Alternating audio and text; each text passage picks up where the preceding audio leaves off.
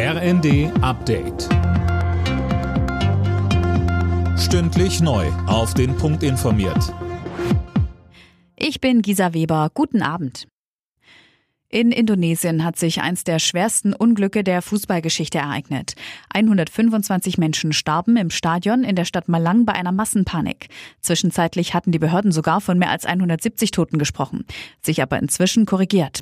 Anne Brauer. Zu der Tragödie kam es nach Abpfiff. Wütende Fans der unterlegenen Mannschaft stürmten den Platz. Die Polizei feuerte Tränengas in die Menge und daraufhin brach die Panik aus. Viele Opfer erstickten oder wurden totgetrampelt. Der DFB twittert, wir sind fassungslos. FIFA-Präsident Infantino sagt, die Fußballwelt ist in einem Schockzustand und auch viele Clubs, ob Manchester United oder der FC Liverpool, der FC Barcelona oder Eintracht Frankfurt, sprechen den Opfern und Angehörigen ihr Mitgefühl aus. Deutschland will die Ukraine mit weiteren Waffenlieferungen unterstützen. Das hat Verteidigungsministerin Lambrecht in der ARD angekündigt. Mit Dänemark und Norwegen will man den Bau von 16 Panzerhaubitzen finanzieren, die kommendes Jahr in die Ukraine geliefert werden sollen. Die strategisch wichtige Stadt Liman ist offenbar wieder komplett unter ukrainischer Kontrolle. Laut Präsident Zelensky sind die russischen Truppen, die die Stadt monatelang besetzt hielten, komplett abgezogen.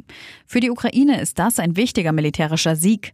Liman liegt in Donetsk und damit in einer der Regionen, deren völkerrechtswidrige Annexion Putin gerade erst vorgestern verkündet hatte. Der Kreml-Chef hatte damit auch klar gemacht, dass er Angriffe in diesen Gebieten jetzt als Angriffe auf Russland wertet.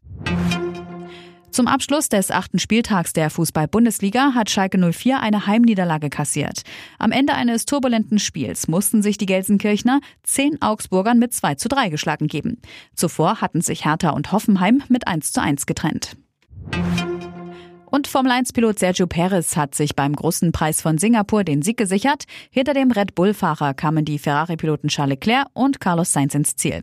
WM-Spitzenreiter Max Verstappen wurde in seinem Red Bull nur Siebter. Damit ist die Titelentscheidung vertagt. Alle Nachrichten auf rnd.de